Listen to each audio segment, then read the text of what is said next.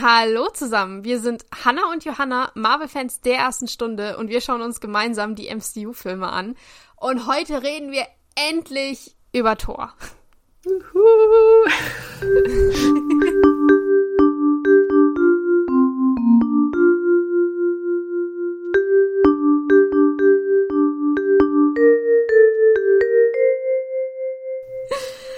Genau. Und bevor wir in den Film starten, ich weiß, ich bin auch schon ganz gespannt drauf. Ich wollte nur kurz einmal ähm, mit dir drüber reden, wie genau, weiß ich nicht, du zu Thor gekommen bist. Wann hast du den das erste Mal angeguckt und was bedeutet eigentlich der Charakter so für dich? Also, er ist ein persönlicher Charakter auf jeden Fall. Ich wollte den Film damals auch im Kino schauen. Hm, habe ich aber tatsächlich nicht geschafft und habe ihn dann ausgeliehen, als er dann auf DVD neu raus war. Ähm, und ich war totaler Fan. Also ich fand die Idee so cool. Also ich bin ja eh so ein Fantasy-Fan und dann irgendwie so Götter und oh, ein ewiges Leben und irgendwie so die Verbindung. Mir hat das super gut gefallen. Mag persönlich Thor auch sehr gerne eigentlich. Ja. Ja, ich auch. Ich mag auch über die ähm, gesamten Filme hinweg mag ich seine Entwicklung sehr, wie er sich macht. Ähm, und ich finde es auch so interessant, weil er ist ja gerade von unserem ersten Avengers-Team der einzige, der nicht von der Erde stammt, der einzige, der halt ja eben so ein bisschen, bisschen anders ist und auch, ich glaube, der, der älteste der ganzen Truppe. Dadurch, dass ja, er halt ein, ein Halbgott ist. also er, er fällt halt irgendwie auf und ich mag, dass das mal was anderes ist. Auch jetzt gerade äh, in Bezug, dass wir Iron Man zwei Filme gesehen haben, äh, dass wir jetzt einfach was komplett Neues kriegen. Finde ich, finde ich ziemlich ja. schön.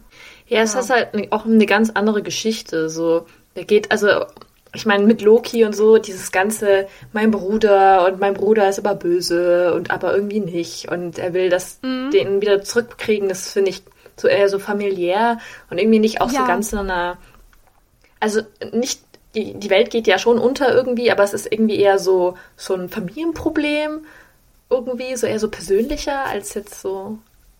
Hm. Ja. Ich weiß nicht. Es ist nicht so geschäftsmäßig. Also bei, bei Iron Man finde ich, ist viel ähm, hier die Firma, was ist es, wie, was bedeutet es, Iron Man zu sein, diesen Anzug bauen, das ist mehr so, ah, ähm, weiß ich nicht, äh, ja, also so, so, so geschäftsmäßig auch mit der ganzen Gesellschaft mhm. drumherum. So modern. Und, Genau, mo ja danke, modern ist ein gutes Wort dafür. Und äh, Tor ist das ja mal so gar nicht. Das wirft uns ja also zeitlich auch auch ein bisschen zurück alles. Äh, aber ich finde, das hat so seinen ganz ganz eigenen Charme. Ich finde voll, ich finde es ähm, tut mh, mm, dadurch, dass man ja auch die Geschichte, also jeder hat ja schon mal was von Thor und so gehört, finde ich das eigentlich auch irgendwie schön, dass man das dann wieder so, sich dann das wiedererkennt und sich daran ja. erinnert und sich so denkt, so, also ich fand damals ja auch griechische Mythologie voll spannend so und würde da auch gerne so was davon hören, weil es ja auch so lange schon diese Idee dahinter gibt und irgendwie finde ich, hat es auch nochmal einen eigenen Flair, dass man dann das nochmal neu aufarbeitet und so und dann aber Sachen anders macht. Ja, ja, ja, und du sagst gerade griechische Mythologie. Ich finde allgemein Mythologien äh, haben mich als Kind immer total interessiert, egal ob äh, griechisch oder ägyptisch oder jetzt eben nordisch. Ähm, das mhm. finde ich halt ziemlich cool, dass wir davon mehr sehen. Und ich freue mich wirklich extrem, weil du hast mir vorhin erzählt, du hast dir ein bisschen die Mühe gemacht und dich eingelesen in nordische Mythologie. Und ich freue mich sehr drauf, dass du hier uns jetzt ein bisschen was davon erzählen wirst. Genau. Da bin ich, da bin ja. ich sehr gespannt. Ja, mal schauen, wie gut ich und, und ich das darüber bringe, aber ja. Ja. Okay. Wollen wir, wollen wir anfangen mit dem Film? Ja, es wird auf jeden Fall auch ein längeres Commitment, glaube ich. ich glaube auch, aber ich bin Feuer und Flamme, dass wir jetzt hier was Neues anfangen. Da, da habe ich jetzt echt drauf gewartet irgendwie.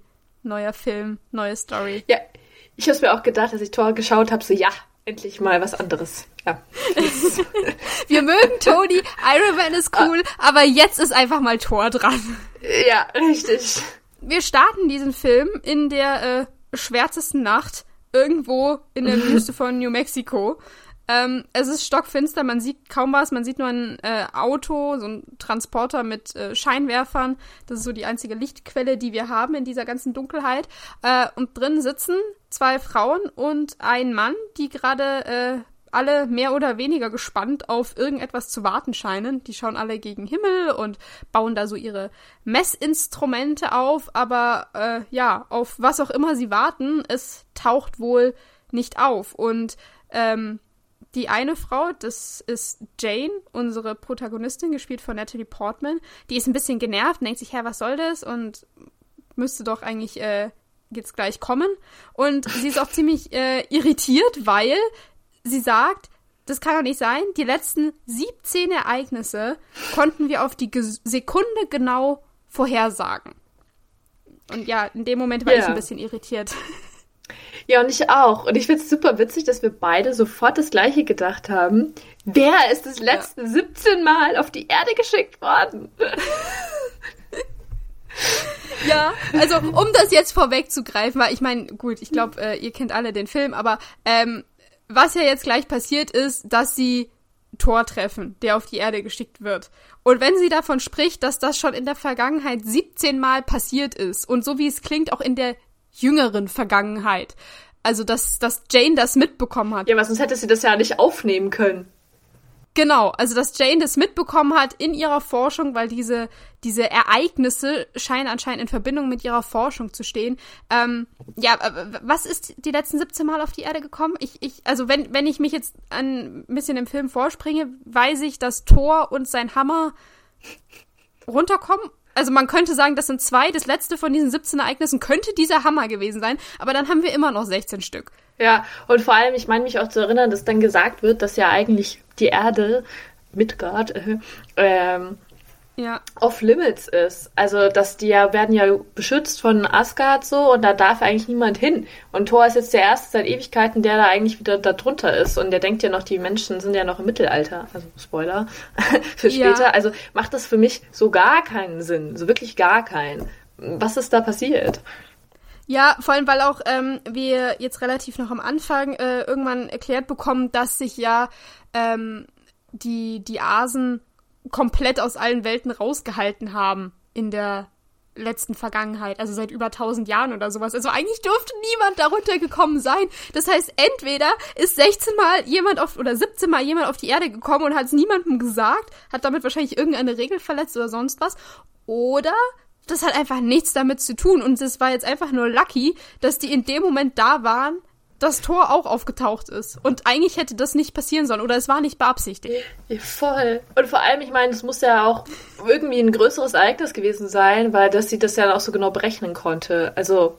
Ja, sie sagen ja auf die Sekunde genau. Also die, die, die wissen den Tag, die wissen den Ort, die wissen die Uhrzeit. Ähm, die, die scheinen eine sehr große Datenlage dazu zu haben. Es ist ein Mysterium. Ich wage zu behaupten, es ist Plothole, damit Jane da ist und auf Tor trifft. Weil, ja, oder ja. es waren halt irgendwelche anderen Leute, Fragezeichen, die auf die Erde gefallen sind, die nicht von Asgard kamen. Aber warum das dann dasselbe ist, mhm. müssen ja. wir jetzt nicht weiter drauf eingehen. Es ist, oder? Es ist nur witzig, wir sind zwei Minuten im Film und das ist im Prinzip das erste, was wir, das ist der erste Satz, den wir von einem Charakter in diesem Film hören und wir waren beide gleich so, Moment, was sagst du da?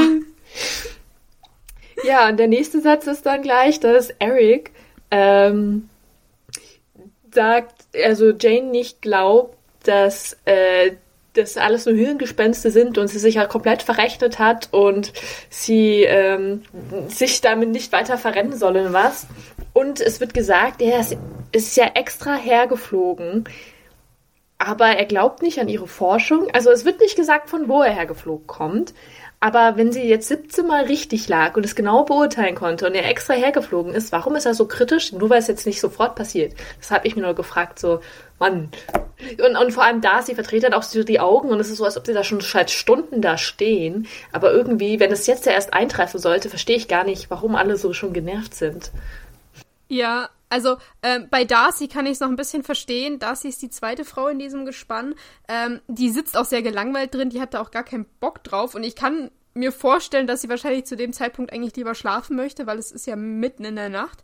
Äh, aber bei, bei Eric verstehe ich es nicht so ganz, weil wie gesagt, es wird äh, wirklich erwähnt, dass er extra dafür hergeflogen ist. Und weiß ich nicht, wenn, wenn sie so eine große Datenlage von über 17 Ereignisse haben und das ja anscheinend wirklich so krass berechnen konnten, warum glaubst du jetzt nicht dran? Oder müsstest du nicht eigentlich auch mhm. hinter dieser Forschung stehen? Hast du damit nicht irgendwas zu tun gehabt? Oder war das so ein, ey, ich guck mal, was ihr macht, aber eigentlich habe ich keinen Oder das war so ein, du bist crazy, ich gehe jetzt mal hin, schaust mir an und sag mir, du bist crazy. so kommst du nicht rüber. Damit ich dann sagen kann, ich hab's dir ja gesagt. Ja, richtig komisch. Ja. Und als ja. dann tatsächlich was passiert, ich habe es beschrieben, du kannst danach gleich noch deine Beschreibung sagen, Hannah, die fand ich auch sehr gut. Habe es beschrieben ja. wie man hat ein Pentagramm in den Himmel gemalt. Dieses Pentagramm tut Schlitze rein tu, äh, in den Himmel machen, wo dann von oben Licht reinfällt. Ja, da habe ich mir jetzt ganz viel Gedanken dabei gemacht. Ja, ich habe es mir aufgeschrieben als ein leuchtendes Regenbogensiegel am Himmel, das da erscheint. Und vermute, dass das ein Portal ist. Oder in dem Moment kommt die Vermutung auf, dass das ein Portal sein soll. Und was auch immer es ist, wenn sie das jetzt wirklich berechnet haben, haben sie sich wohl dieses eine Mal um ein paar Sekunden verrechnet. Aber jetzt ist das Ereignis da, auf das Jane gewartet hat. Und deswegen äh, will sie da auch gleich hinfahren und sich das genauer ja, angucken. Und dann fragt, stellt sich dann wieder mal die Frage, wieso fahrt ihr dahin? So, ist es nicht so, vielleicht risikohaft, so, hm, naja, irgendwas passiert da, vor allem, weil es wird dann auch erwähnt, äh, oh, das ist ja gar keine subtile Aura wie gedacht. Also wusste man da vielleicht gar nicht, was da eigentlich genau passiert? Frage eh. Und außerdem hat sie sich ja dann eh außerdem noch verrechnet, vermute ich mal, weil warum müssen sie überhaupt erst noch hinfahren? Mhm. Also habe ich mir nur so gedacht, so entweder sie wollten da von Anfang an stehen oder ja, also verstehe ich das nicht so ganz. Und ähm, Jane holt dann noch sofort so eine Kamera raus und filmt das Ganze, während Darcy so wie eine Bekloppte dann da drauf zufährt. Und ich habe mir dann so gedacht, braucht man dafür nicht so ein technisches Gerät, um irgendwelche Messungen zu veranstalten? Was macht jetzt diese kleine Popel-Kamera? Und hast du das nicht schon 17 Mal gesehen? Warum ist das jetzt so besonders spannend? Ja, voll, es ist ja so, so, so ein Mini-Camcorder, was sie da in der Hand hält. Also, weiß ich nicht, gefühlt ist da die Pixelrate bei 480 oder so, also dass du am Ende nicht mehr wirklich was erkennen kannst. Und was ja erschwert noch dazu kommt, aus diesem Regenbogensiegel oder Pentagramm am Himmel, wie man es jetzt auch immer beschreiben möchte, ähm, kommt jetzt ja auf die Erde runter sowas ähnliches wie so ein Wirbelsturm. Also es ist ja, einfach wie so ein Wirbelsturm, der da mitten in der Wüste ist. Sieht sehr gefährlich aus. Ja, extrem. Es ist auch unfassbar windig, merkt man. Der Sand fliegt durch die Luft. Wir erinnern uns, wir sind mitten in der Wüste. Hier ist alles voll mit Sand. Und äh, es ist dazu auch noch dunkel. Also man kann im Prinzip nicht wirklich was sehen. Was auch immer Jane da filmen möchte, Hut ab, wenn man hinterher noch irgendwas. Ja, voll. Wir sehen da dann eine kurze Aufnahme auch von, also Sicht von der Kamera, wo dann irgendwie alles so rotmäßig ist. Du hast gemeint, vielleicht Infrarot. Also so ja. oder so, man sieht, oder so eine Wärmekamera. Vielleicht gibt es die auch in so klein. Ich kenne mich ja absolut gar nicht aus, aber auf jeden Fall äh, ein interessantes Manöver, im vollen Fahrtwind da irgendwas zu filmen und dann auf einen Tornado zuzufahren. Ja, und sie sind ja noch nicht mal auf einer Straße, die sind ja mitten in der Wüste. Das heißt, das Auto wackelt ja auch noch. Das Bild ist ja noch nicht mal stabil. Und ich meine, ich habe es jetzt zu Hause angeguckt auf meinem Fernseher. Ich konnte auf Pause drücken und selbst auf Pause, ich habe nicht wirklich erkannt, was da vor sich geht, weil alles so dunkel und Sand überall war. Also wie gesagt, ich möchte nur in Frage stellen, dass die Aufnahme, die Jane in diesem Moment macht, einfach zu irgendetwas zu ja. gebrauchen ist. Und äh, ja, Darcy denkt ja wahrscheinlich auch so, ja okay, sie hat jetzt doch keinen Bock. Sie sagt ja sogar, sie möchte nicht für sechs Credits sterben und versucht dann abzudrehen. Und ja. Jane ist so, doch, doch, du musst sterben für sechs Credits. genau, Jane, äh, nicht Jane, Darcy ist ja die Praktikantin von Jane, die anscheinend für die Uni hier ist. Ähm, und die hat einfach keinen Bock, zu sterben und will abdrehen und Jane aber so nö, nö, nö, nö und greift da voll ins Lenkrad ein und steuert wieder mehr oder weniger direkt jetzt auf diesen Wirbelsturm Ich war so denke, hallo, geht's noch? Was ist denn da? Also so, hallo Jane. So mal abgesehen davon, wenn du dich umbringen willst, okay, aber du mhm. reißt halt einfach zwei weitere noch mit rein. Wobei ich mir dann, ich habe mir das dann auch gestoppt, weil ich gucken wollte, was eigentlich Eric macht in dieser Szene. Und der starrt einfach nur vollkommen fasziniert aus dem Fenster und interessiert sich überhaupt nicht dafür, dass sie da vielleicht reinfahren. Also er wäre wahrscheinlich auch wildlich mitgestorben. Ja. Aber gut. Ja, das ist der Forschergeist in den beiden, dass die da einfach äh, das so genau wie möglich sich angucken wollen. Ja, der ist bei Darcy noch nicht angekommen. nee, genau. Aber Eric ist bei der ganzen Szene so unbeteiligt irgendwie. Der sagt nichts, der macht nichts, der sitzt einfach nur in diesem Auto und starrt aus dem Fenster. Mehr macht der nicht. Genau, und die beiden äh, fahren jetzt auf diesen Wirbelsturm zu, oder die drei, Entschuldigung, fahren mit ihrem Wagen auf den Wirbelsturm zu, bis sie seitlich dann eine mysteriöse Gestalt rammen, die plötzlich vor ihrem Wagen auftaucht. Mysteriös? Wer kann das nur sein? Auf jeden Fall, die halten natürlich sofort an. Ähm, und der Sturm ist vorbei. Der ist, der hat sich gelegt, den gibt's nicht mehr. Jetzt ist es nur noch dunkel. Praktisch. Immerhin. Wir haben keinen Sand mehr, der fliegt, es ist nur noch dunkel. Ich habe mir an dieser Stelle gefragt, um vorwegzugreifen vom Film, das wird, es ist Thor. Und Thor oh, wer hätte das gedacht? Und Thor hat in diesem Moment keine Kräfte mehr. Die wurden ihm nämlich, wie wir dann später im Film sehen, von äh, Odin genommen. Also er hat keine supernatürlichen Kräfte mehr. Das heißt, er ist einfach nur Normalo.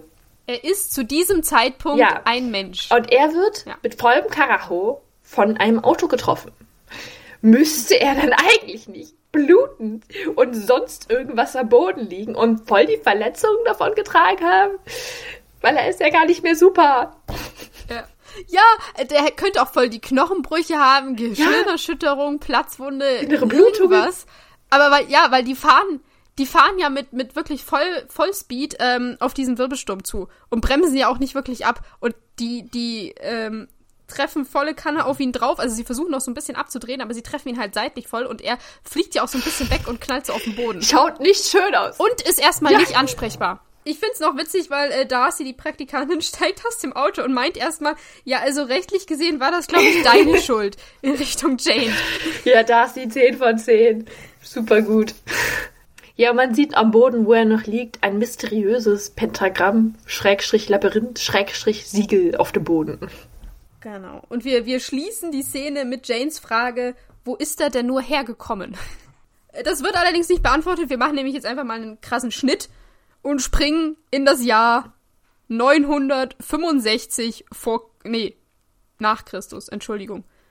Also im Prinzip 1000 Jahre in die, äh, in der, in die Vergangenheit. Und wir sind in Norwegen, in Tonsberg. Für alle, die sich jetzt fragen, wo das ist, das ist südwestlich von Norwegen und ziemlich genau an der Nordsee. Aber das nur am Rande, eigentlich ist das nicht wichtig. Voll. Ja, man sieht äh, Berge alles ist grau, man sieht Mittelaltermenschen, die rumlaufen. Und auf einmal tauchen Eisriesen auf, gesammelt, so eine richtige Herrscher, die dann ähm, dastehen und der Lofe, der König äh, von der, der König, König Eisriesen, Eisriesen, Hashtag äh, Lokis Vater, äh, steht dann da und äh, ja. Spoiler! Ich musste erstmal seinen Namen googeln. Ich wusste gar nicht mehr, wie er eigentlich heißt. Ähm, da und hat etwas in der Hand, wo ich zuerst dachte, es ist der Tesserakt. Weil es ist nämlich ein leuchtendes blaues Würfel. Ähm, ja, wie sich herausgestellt hat, ist es nicht der Tesserakt. Ja, es ist witzig, weil wir beide tatsächlich ähm, gedacht haben, es, es handelt sich hierbei um den Tesseract, beziehungsweise ich weiß, in der Vergangenheit habe ich das gedacht. Äh, als ich den Film jetzt nochmal gesehen habe, habe ich kurz äh, verwundert und aha, wir haben dann beide ein bisschen recherchiert und nein, der Tesseract und dieser blaue Würfel, den die Eisriesen haben, das sind zwei verschiedene Sachen. Also Vorsicht. wahrscheinlich hat sich das niemand anderes gefragt, aber wir haben uns das in dem gefragt. Das ist nicht das Gleiche. Wir reden von zwei unterschiedlichen Sachen. Das eine ist der Tesseract, das andere ist äh, die Urne des alten Winters. Oder Im so. Englischen Cascade of Ancient Winters. Wir nennen sie jetzt im Verlauf des Gesprächs genau. einfach nur Urne, weil irgendwie Urne des alten Winters hört sich bekloppt an. ja. Genau, die Eisriesen haben die, die Urne. Ja. Punkt. Und wenn man jetzt auch genauer hinschaut, weil ich habe es am Anfang auch echt nicht gerafft, sieht man auch, dass da, also das ist irgendwie schon, da sind noch so Runen so dran und es ist auch noch ein bisschen so mehr würfelig, äh, nee, rechteckiger als so ein Quadrat wie der Tesseract. Also es ist schon so ein bisschen anders. Ja. Und es hat die Fähigkeit, ja. äh, Eis wegzuschicken. Das kann der Tesseract ja auch nicht, wie du schon zu Recht gesagt hast. Ist. Ja. ja, diese, diese Urne kann alles vereisen, hm. was hier so über den Weg läuft. Wasser, Boden, Menschen. Wobei ich aber auch echt sagen musste, vom Storytechnischen her hätten sie sich das ja auch mal anders überlegen können, oder? Ich, ich wette, viele haben den Fehler gemacht, das zu verwechseln. Weil er schaut einfach total ähnlich aus, beide leuchten irgendwie blau und es wird ja auch nicht so genau gesagt, ja. was das jetzt eigentlich ist, diese, diese Urne, nur dass sie sehr mächtig ist. Also ich dachte halt einfach äh, echt die ganze Zeit, das wäre auch so ein Infinity-Stein, aber gut. Ja, es kommt noch verwirrend hinzu, dass äh, später beides, sowohl die Urne als auch der Tesseract, äh, in Odins Waffenkammer aufbewahrt wird. Also Odin hat auch beides. Und von Loki geklaut. Genau, und beides wird von Loki geklaut. Also es sind viele Parallelen, aber es ist nicht das Gleiche. Yeah. Ich finde, sie hätten es einfach ja. so vielleicht mal rosa machen können oder so, damit man den Unterschied sieht.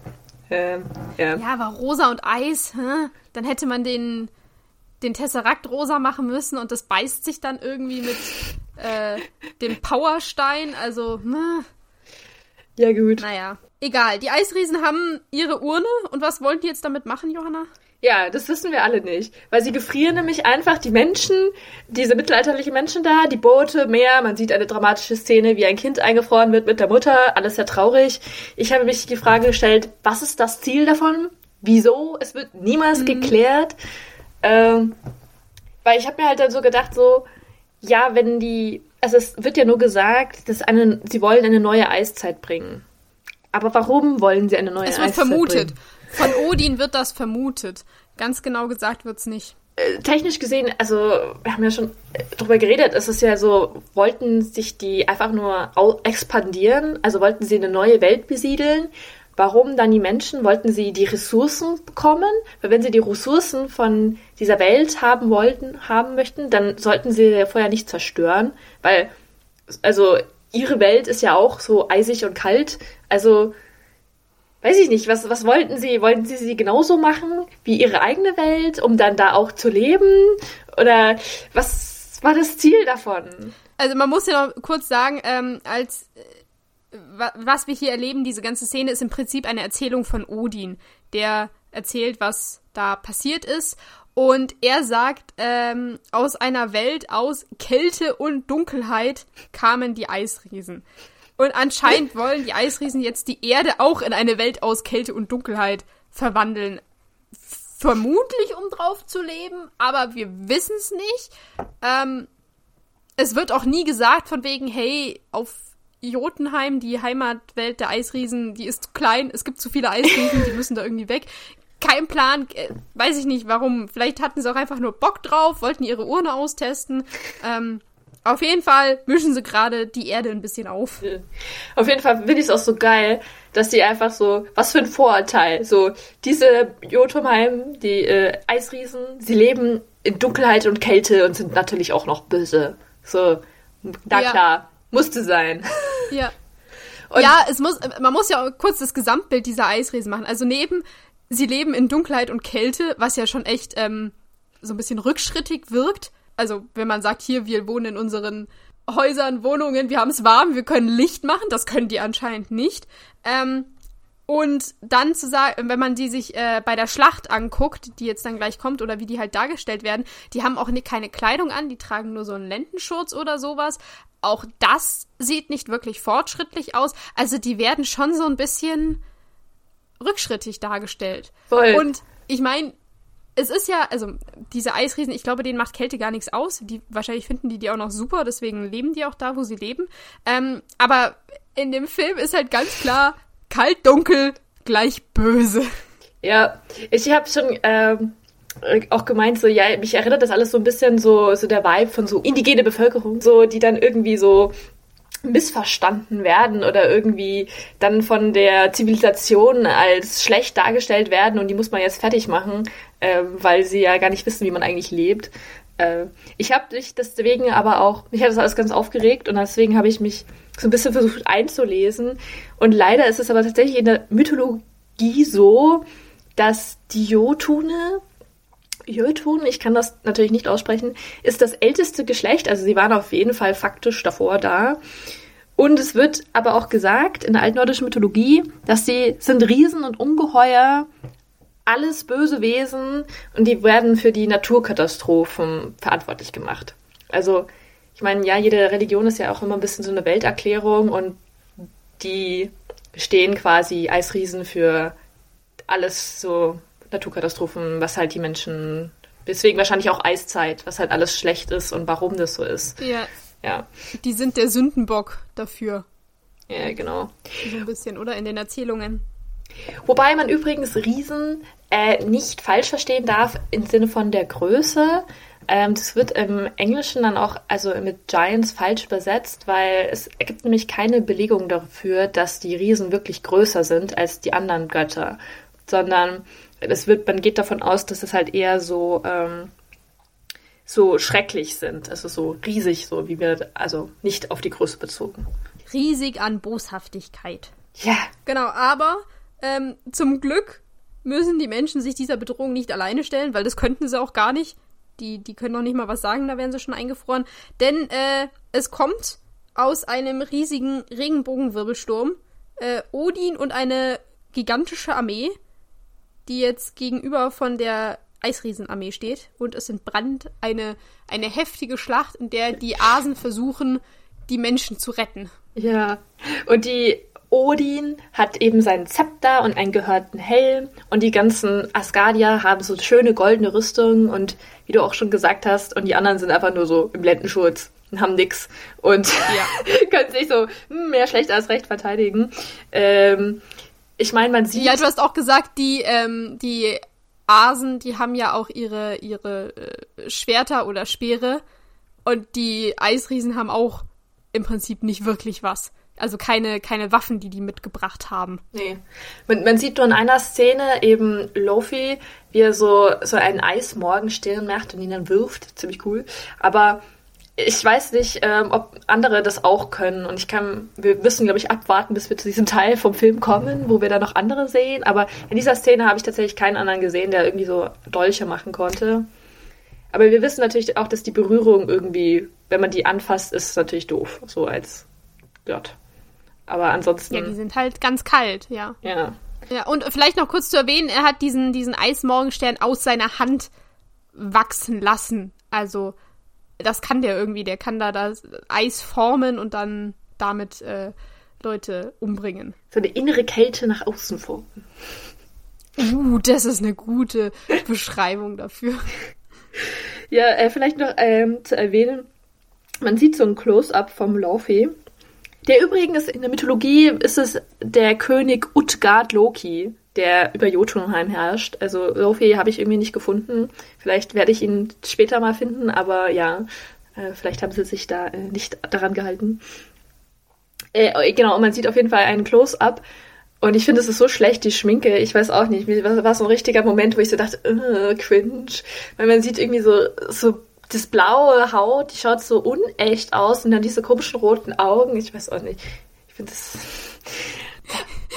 Johanna war nicht begeistert vom Make-up-Department von diesem Film. Nein, irgendwie nicht so. Da habe ich gefühlt, haben sie da gespart. Ich weiß auch nicht. Es hat mich alles ein bisschen an so, so wie die alten Star Trek-Serien an Verkleidung erinnert. Und übrigens noch zu erwähnen, ich habe nämlich einen Screenshot gemacht.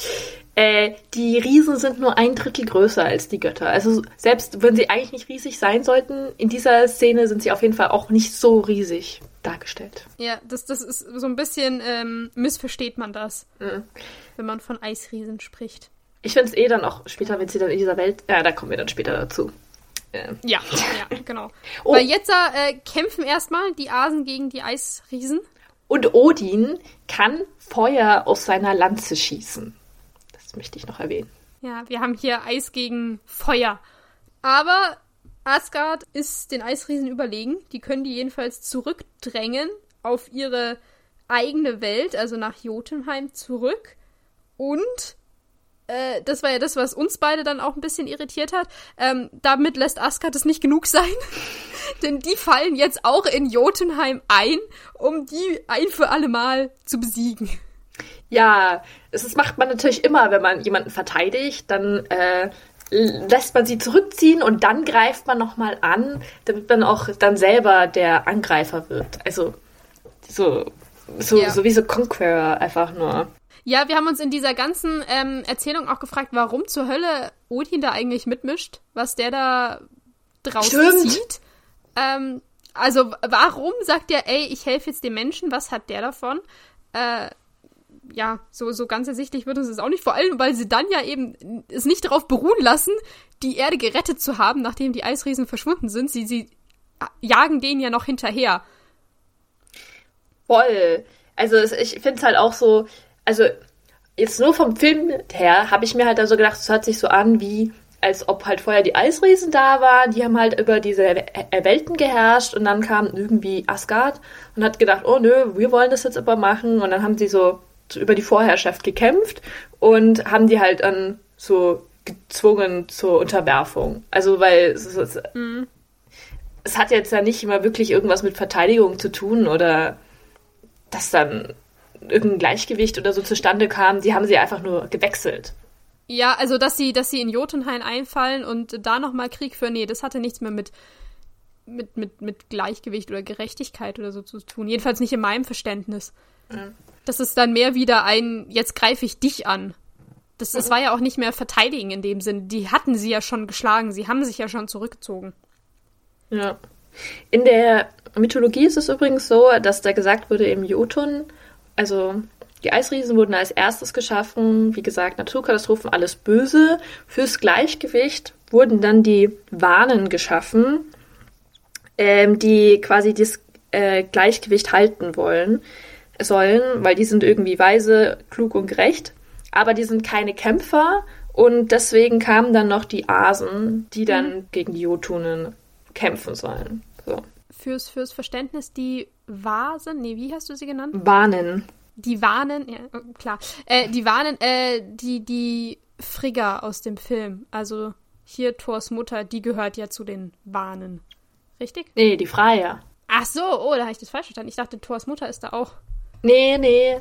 Also so. Es ist immer ein bisschen verwirrend, wenn man das alles nachliest, weil die teilweise haben die verschiedene Namen und sind dann aber die gleiche Personen. Ähm, aber mhm. die, also die Freya ist quasi eine Warnen und ich glaube, Freya ist ja nicht Frigga. Es ist aber, jetzt bin ich selber verwirrt. Äh, es kommt, glaube ich, immer. Egal, wir, wir, wir kommen drauf, wenn, wenn wir mehr mit ihr zu tun haben. Im nächsten. Podcast sage ich es euch. Ja. sage ich es euch safe. Aber ja, es gibt auf jeden Fall. Also von Warnen kennt man eigentlich nicht so viel. Man kennt nur die Freier und den Frey.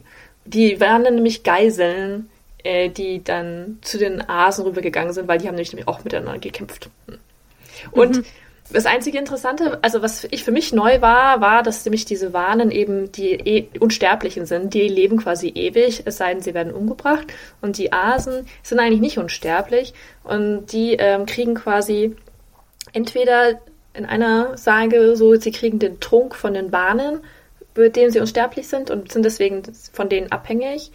Ähm, und im anderen haben sie eben diesen Apfelbaum von der äh, Idun, wo ich jetzt auch gerade nicht mehr genau weiß, wer sie eigentlich ist. Äh, und dann essen sie immer diese Äpfel, so goldene Äpfel und sind deswegen unsterblich. Also leben halt länger. Mhm. Das heißt. Genau, da wird das Leben verlängert, ja. ja.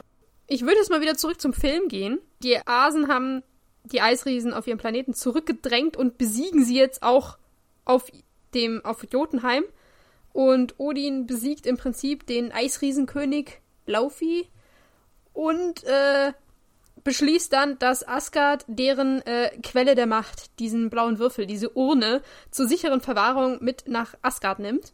Und mich erinnert das wirklich total ach, an diese ganzen ähm, Kolonisationen oder so, wo man ja dann auch da eingefallen ist. Und dann hat man die ganzen Schätze mitgenommen, so das Gold, so bei den Kreuzzügen oder halt irgendwie dann diese, auch alles, was so im Louvre was steht oder so in Südamerika, die haben ja auch immer diese ganzen Sachen mitgenommen. So die, teilweise die ganzen Tempel mhm. mit rein. Und das steht das da schön, wo man es jetzt anschauen kann, äh, für uns. Aber es ist eigentlich so, so denkbar von daher, von den anderen. Aber ja. Ja, so. ja, aber äh, also ich würde nur ein bisschen noch unterscheiden, weil ich diese, diese Urne, die ist ja auch eine Waffe in dem Sinne. Die ja. Wobei ist ich ja auch gefährlich. Hm. Aber ich tatsächlich haben sie bis auf die eine Szene sieht man nicht, wie sie mit der angreifen. Also ja, sie kann halt irgendwie so den Winter, glaube ich, halt bringen, oder? Das ist so die Eiszeit, ja. kann das Teil.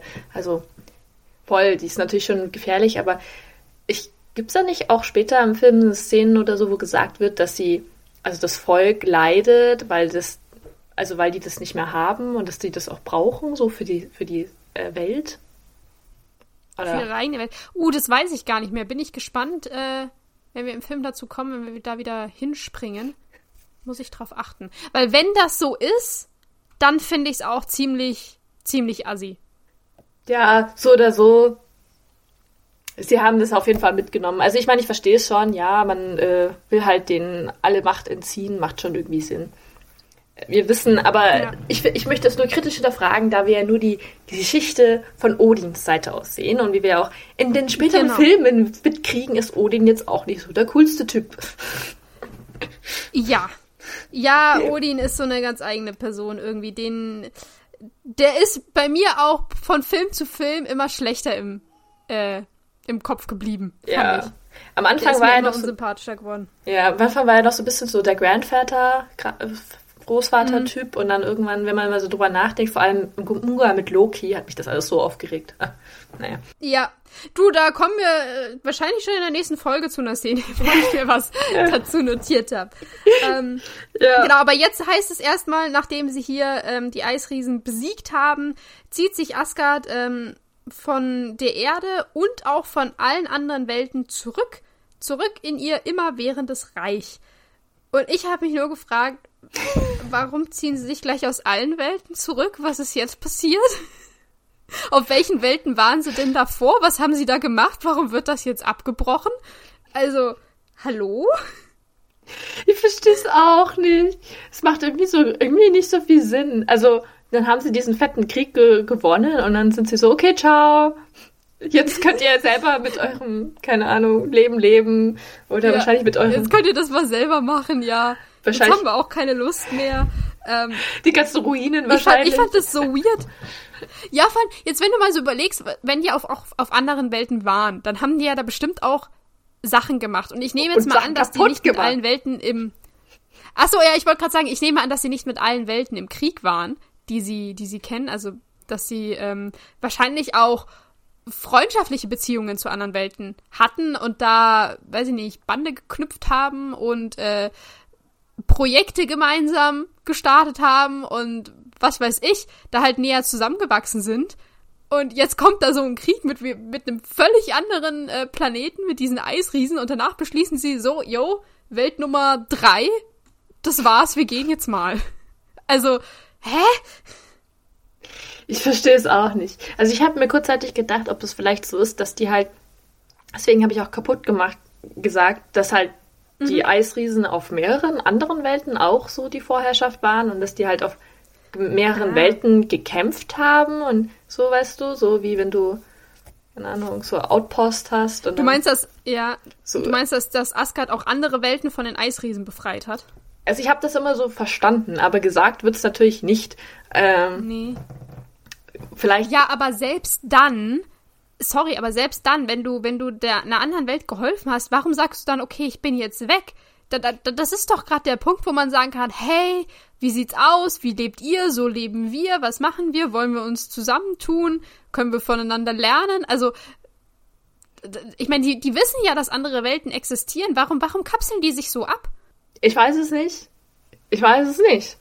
Ähm, nee.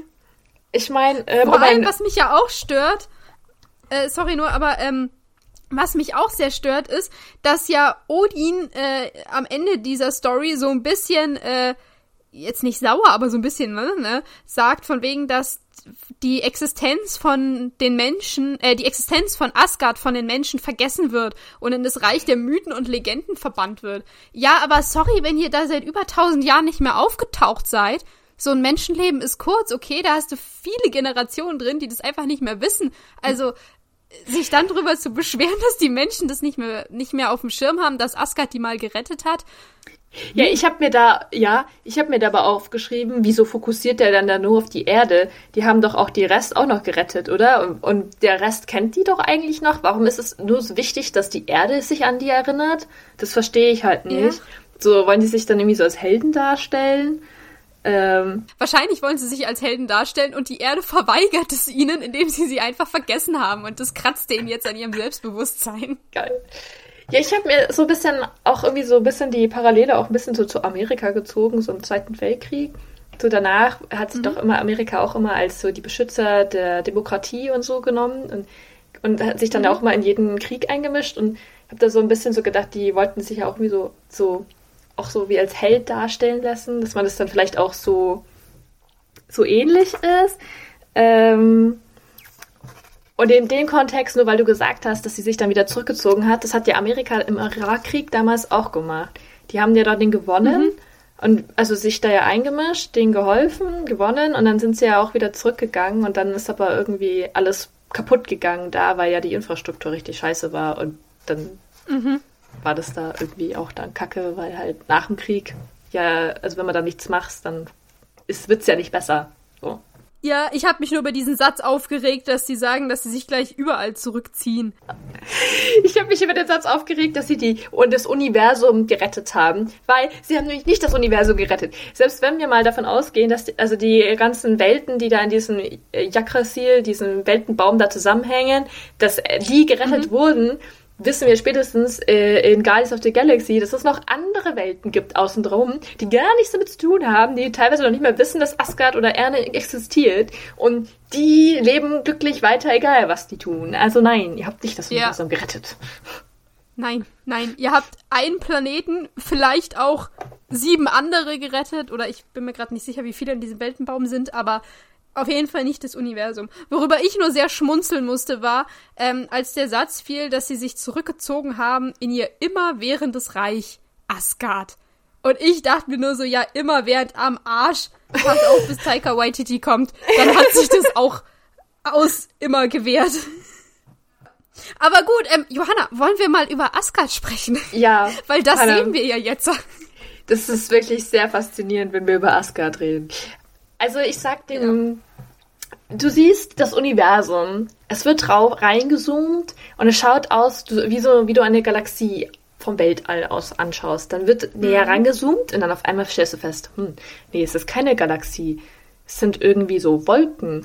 Und dann ist es auf einmal so ein Wolkenteppich und dann kommt es näher und näher. Und dann ist da irgendwie so ein Berg, der so inmitten mhm. von den Sternen hängt.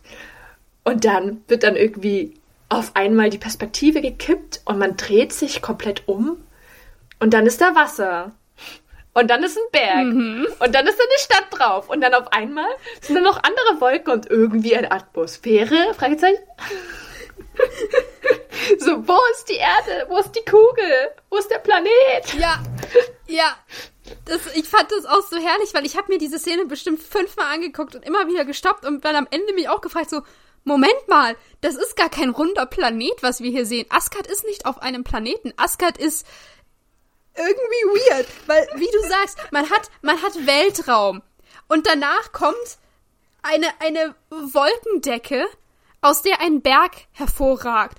Und die Perspektive kippt so, dass dieser Berg, den wir gerade sehen, im Prinzip ähm, nicht oben, sondern unten ist. Das heißt, es kommt der Berg, es kommt die Wolkendecke. Über dieser Wolkendecke ist plötzlich Wasser da, da ist eine Scheibe Wasser, ich kann es nicht anders beschreiben, da ist eine Scheibe Wasser im Weltraum und durch dieses Wasser ist eben ein, ein riesiger Berg und auf diesem Berg ist eine Stadt, ist ein Schloss aus Gold, aber es sieht alles so weird aus. Ich dachte mir auch, wieso kann das Wasser nur an dieser Stelle sein? Was passiert an den Rändern tropft es nicht ins Universum. Ich habe keine Ahnung. Warum, wo wird, wo ist da die Begrenzung? Warum die haben Wolken. wir erst Wolken und dann Wasser? Was ist denn das?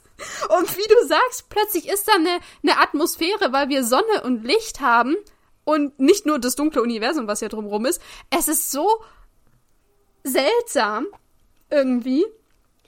Und ja, ich habe mir dazu eine Skizze gemacht und witzigerweise, du hast dir ja auch eine gemacht und die yeah. sehen ziemlich ähnlich aus. Ähm, vielleicht können wir die zeigen irgendwie. Äh, ich fand das, ich fand's genial, keine Ahnung.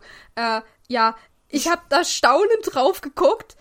Wie gesagt, Wolke, Wasser, allein schon, dass das so übereinander gelagert ist, äh, einfach, einfach herrlich. Und dass es halt kein runder Planet ist. Ich, ich finde es auch so witzig, aber also, jetzt wo wir ja noch drüber, drüber geredet haben, mich erinnert das so ein bisschen wie, also es gibt so das äh, Schloss im Himmel, so ein mm, äh, japanischen Film, da gibt es auch irgendwie so ein, so ein komischen, auch so bergförmiges Schloss, das irgendwie im Himmel schwebt. So ähnlich kann man sich, glaube ich, irgendwie vorstellen. Mich hat es tatsächlich auch kurzzeitig so an Super Mario erinnert, so an so die Wolkenstadt, weil es auch irgendwie so bergig ist und so. Und da gibt es auch viele Wolken und macht vieles nicht so Sinn, wo du auch immer runterfallen kannst. Yeah. Also, aber ich dachte als erstes auch, äh, dass es halt sozusagen eine Wolkenschicht ist und dann ist oben und unten was. Aber wir haben ja jetzt darüber geredet und eigentlich schaut es eher aus, als ob es ein Berg ist, ne? Und irgendwie in der ja. Mitte ist der so gesplittet, oh, wo du dann ja. mit den Wolken und oben auf der oberen Seite hast du halt dann Wasser noch mit dazu, weil du Wasser ja, brauchst. Aber keine Wolken mehr. An der, an der Oberfläche sind keine Wolken mehr, weil die sind Doch. unterm Wasser. Doch, du hast oben auch noch sind Wolken. Mhm. Auf der Stadtbild ah, okay. siehst du Wolken. Deswegen okay. hast du auch Sonne. Okay. Aber dann kommen die nochmal drüber, ja. Ja, ich habe mich so dran aufgehangen, dass, wie gesagt, es kommen erst Wolken und dann ist darüber die Scheibe Wasser. Und was ich mir zu diesem ganzen Anblick noch gedacht habe, ist, ähm, dass Asgard ja wohl mal die äh, OG Flat Earther sind. Also die leben tatsächlich auf einer Scheibe, wie es aussieht. Die haben einfach das nicht anerkannt, dass die Welt eine Kugel ist. Sie wollten es nicht. Ja. Deswegen leben wir so. Aber ich meine so. Nee, äh, kann man sich schon so vorstellen, dass da Götter wohnen. Ich meine, es schaut sehr nicht realistisch aus und sie leben auf Wolken im Himmel. Mhm.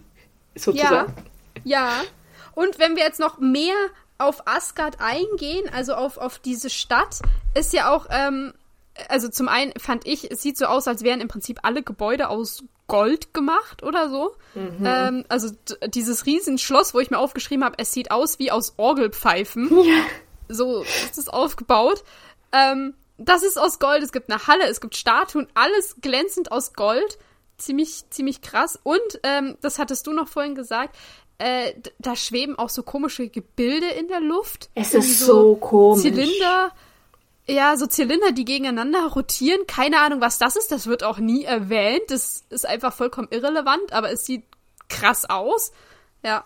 Also meiner Meinung nach sind das auch Häuser. Wenn mich alles, was man sieht, es sind, glaube ich, einfach Wohnungen oder halt so Häuser, so fancy mhm. Sachen. Und ich glaube, es sind einfach schwebende Häuser, die man da irgendwie so hingemacht hat, weil es hübsch aussah und dann gleich wieder vergessen, weil man da nicht drüber nachdenken wollte.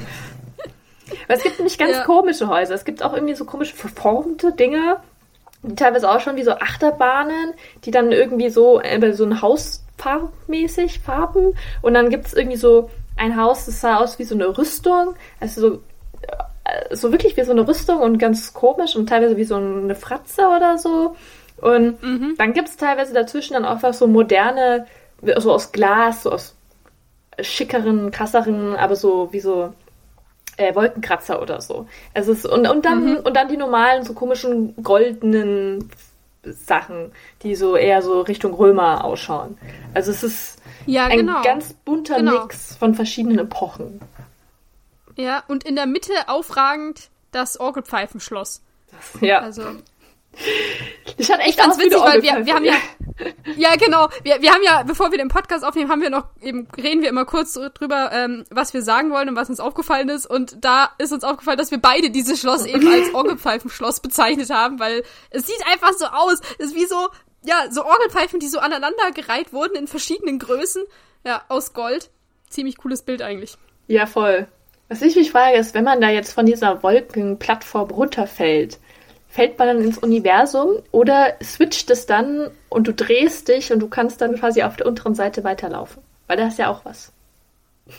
Ja, ja, da ist noch äh, der Rest von diesem Berg. Stein. Aber man, also wenn man, ja genau, also von wenn man, wenn man aber, ähm, also wenn die mit der Kamera so reinfahren und Asgard zeigen und diesen Berg, ich meine, da sieht man aber nichts. Da ist nichts drauf gebaut oder so. Aber es, es wirkt so, als ob man da auch drauf gehen könnte, aber vielleicht ist die Atmosphäre nur auf der anderen Seite. Aber weil auf, ja stimmt, Ja. Da, auf der unteren Seite, da ist auch keine Wolke oder Sonne oder irgendwie sowas. Ja. Was ausschaut, als ob man Äh, überleben ja, kann. aber jetzt, um, um mal wirklich, um mal wirklich richtig krass in die Zukunft zu greifen, ähm, am Ende dieses Films wird jemand fallen. Und es scheint Ah. so ein bisschen egal zu sein. also, Ja, stimmt. Okay, man kann runterfallen. Stimmt, das habe ich ja ganz vergessen. Aber die sieht man, by the way, gar nicht. Die Bifrost sieht man gar nicht. Wo ist Ja. der? Fällt mir jetzt auf. In der ersten schönen Szene, man sieht ihn nicht. stimmt, ja. Wahrscheinlich auf der anderen Seite von der Stadt. Wir haben Hm. einfach nur die falsche Stelle gesehen.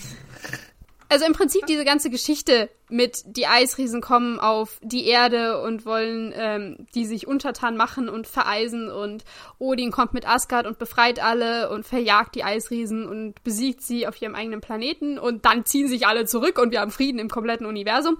Diese Story, die erzählt Odin ähm, im Prinzip gerade seinen beiden Söhnen, Thor und Loki, die man da sieht als Kinder.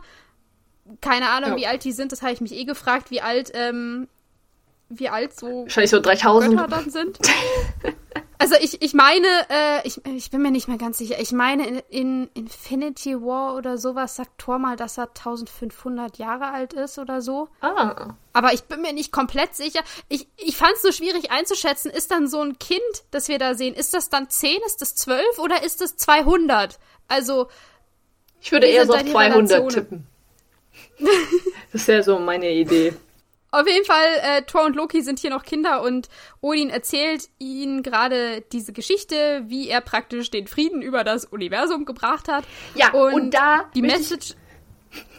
Ja, Da hake möchte ich sagen, ich hake ein, weil ich mir nur so gedacht habe, weil sie ja dann sagen, und wir bleiben immer noch the Beacon of Hope, also der, das, das Schein des, des, Das der Hoffnung. Leuchtfeuer der Hoffnung. Ah, Ja. danke. Ja, wo ich mir so denke, für was? Was für eine Hoffnung? Wieso brauchst du Hoffnung? Die Hoffnung, dass Krieg kommt? Weil also die Eiskrieg es sind ja äh, die Eisriesen sind ja besiegt. Also was muss jetzt? Warum muss man jetzt noch Hoffnung haben? Vor allem, warum muss der Mensch Hoffnung haben? Also äh, warum? Das macht für mich alles gar keinen Sinn. Genau, vor allem, weil ja bei den Menschen gesagt wurde, die haben die, äh, die haben Asgard ja komplett vergessen. D Ja. das, das existiert für die gar nicht mehr. Ähm, und äh, wenn man sagt, sie haben sich jetzt seit über 1000 Jahren aus allen Welten zurückgezogen. Ich würde sagen, deine Zuverlässigkeit, wenn irgendwo Krisen sind und du wirst einschreiten, die ist auch ein bisschen gefährdet. Die wackelt so. Also, ja, keine Ahnung, aber so, äh, weiß ich nicht, du machst tausend Jahre lang nichts, aber sagt, ey, übrigens, ich bin auch das Leuchtfeuer der Hoffnung. Also, wenn irgendwo was passiert, ich bin immer zur Stelle. Ähm, hm. Und so ein bisschen zu sagen, dass jetzt tausend Jahre lang nichts passiert ist, glaube ich nicht. Vor allem, wenn man halt dann überlegt, die Filme, die noch kommen, da passiert ja eine ganze Menge. Also, kann ja nicht sein, dass tausend Jahre lang Ruhe ist und dann in den nächsten 20 Jahren geht's ab. Voll. Oder? Weiß ich nicht. Voll. Das habe ich mir eh gedacht, so als ob das jetzt alles innerhalb der Lebensspanne von den Menschen passiert. Weil alle die Ja. wichtigen Sachen, Leute, die sind ja viel älter und für die sind ja 20 Jahre nix. Mhm. Dann gehen sie einmal aufs Klo. Das ist so. äh, ist doch irgendwie. Und, und die Menschen wissen das ja auch gar nicht mehr. Eh. Also, Ja. was bringt dir das? Da da bist du gar nichts. Du bist gar, keine Hoffnung. Bist ein vergessenes Etwas Genau. in deiner Geschichte. Ja, im Prinzip schon. Im Prinzip schon. Ah, aber egal, die Message dieser Geschichte, die er seinen beiden Kindern da beibringen möchte, ist im Prinzip ein, jetzt ist Frieden, aber irgendwann werden wir den wieder verteidigen müssen. Oder, und mit Mann meinte halt äh, Thor und Loki, einer von den beiden, ähm, dass die irgendwann für diesen Frieden einstehen wollen. Äh, und dann habe ich mir nur eine kurze Sache ausgeschrieben, weil ähm, ich habe mir diesen Film wieder auf Deutsch angeguckt. Und auf Deutsch kommt dann der Dialog, dass Loki fragt, ob die Eisriesen denn noch leben. Und Thor sagt, ähm, der, ist sich, der ist sich super sicher. Der sagt, hey, wenn ich mal König bin, gell, dann werde ich alle Eisriesen ausrotten, sagt dieses kleine Kind. Er sagt, ich erschlag sie samt und sonders. Und ja. ich war in dem ersten Moment, dachte ich mir so, was tust du? Samt und Sonders kenne ich gar nicht. Ich habe gegoogelt. Samt und Sonders bedeutet ohne alles? Ausnahme, ausnahmslos, alles, alle macht er kaputt. Ja, das nennt man Genozid. ist schon richtig. ja. Herzlichen Glückwunsch. ja, genau. Odin wirft dann noch also von wegen hier, ein weiser König wird niemals den Krieg suchen, aber er muss auch stets bereit sein für ihn. Sehr genau. schöner Satz. Ja, ich habe mir dann noch gedacht, also erstmal Kritik an äh, Odin, weil er nämlich schon mal sagt, einer von euch muss den Frieden verteidigen. Also erstmal schön, ja. wie er mal seine Kinder gegeneinander ausgespielt, so wieso nur einer? Selbst wenn jetzt nur einer König wird, muss der andere doch auch verteidigen, weil er A, dem König untertan ist, B, so wenn man das jetzt, diese ganze Indoktrination so sieht, dass das toll ist, das zu verteidigen, ist es doch richtig scheiße zu sagen, nur einer darf das Privileg haben, der andere muss zu Hause sitzen und rumschauen oder so. Also finde ich total doof. Ähm, ja, vor allem als Team ist man ja immer stärker. Also das hätte man ja auch anders aufziehen können. Ja. Ich meine, er sagt ja danach auch ganz klar mit hier, es kann nur einer von euch König werden auch wenn ihr beide dafür geboren wurdet, den Satz fand ich auch fragwürdig. Es ist so ähm, Vor allem dann danach. Aber ja, wie du sagst, von wegen einer von euch wird diesen Frieden verteidigen müssen. What the fuck? Also vor allem, es ist ja nicht so, äh, wir wissen ja, Thor wird der nächste König oder soll der nächste König werden. Ähm, es ist ja nicht so, dass wenn dann irgendwo ein Konflikt ausbricht, dass nur Thor alleine dahin geht. Da geht ja auch, also Asgard hat ja auch eine Armee, die haben ja auch Krieger und ja. wie gesagt, es ist ja nicht nur Thor. Und wir wissen ja außerdem, außerdem auch noch, dass sie ja eigentlich Brüder sind, so wurden sie auch auferzogen, ja. so als ob dann der eine dann den anderen im Stich lassen soll. Das finde ich auch doof. Was ist denn das für eine Message? Ja. Nur ja. einer muss in den Krieg ziehen. So toll. Also und ja. einer hat das Privileg, in den Krieg ziehen zu dürfen. Ja, ja, Also und wie, man sieht ja schon an Thor, wie er, also das ist ja alles so drauf ausgelegt, die ganze Kultur, dass es toll ist, in den Krieg zu gehen, weil er ja dann sofort da ja. sagt, oh ja, ich will alle umbringen, juhu, Kampf ist cool. Ähm, ja. Ich finde, das halt aber total fraglich, also vor allem halt von Odin, dass er diese Eisriesen so schlecht darstellt als ob das eben der Albtraum sind, weil er ja selber weiß von Anfang an, dass Loki einer ist. Jetzt mal abgesehen ja. davon, dass er das wahrscheinlich nie irgendwie sagen wollte und rausrollen wollte oder was auch immer.